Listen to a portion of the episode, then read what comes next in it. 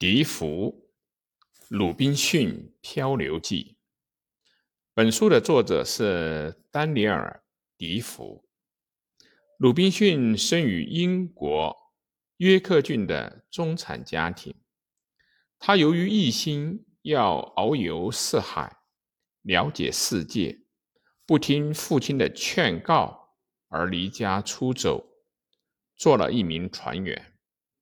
他在非洲沿岸遭到了海盗的袭击，成了摩尔人的奴隶。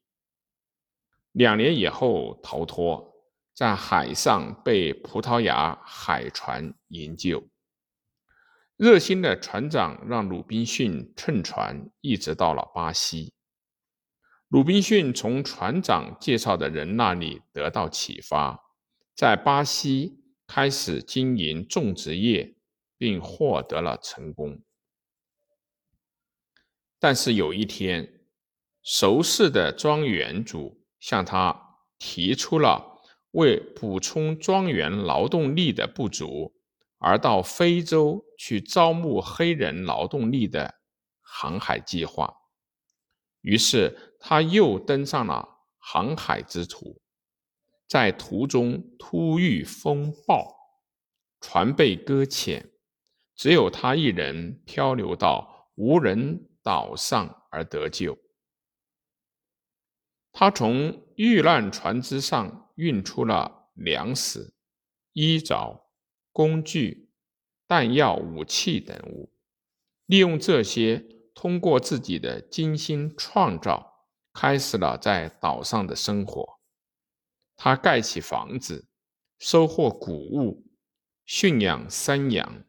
用兽皮制造帽子和衣服。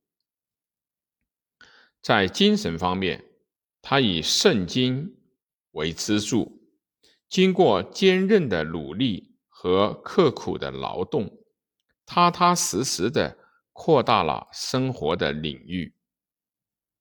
鹦鹉、波尔、爱犬和猫等成了慰藉他。孤寂生活的伴侣。十五年后的一天，他在海边发现了有人的脚印，感到很害怕。后来才知道，有吃人的野人到过这个岛上。二十四年之后，他搭救一个将被野人杀害的土人，把他收作仆人，取名为。星期五到了第二十七年，又搭救了星期五的父亲和一个西班牙人。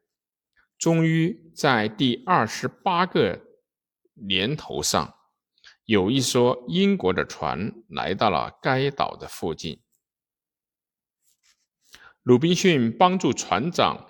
制服了叛变闹事的水手，他和星期五因此得救，返回别离三十五年之久的英国。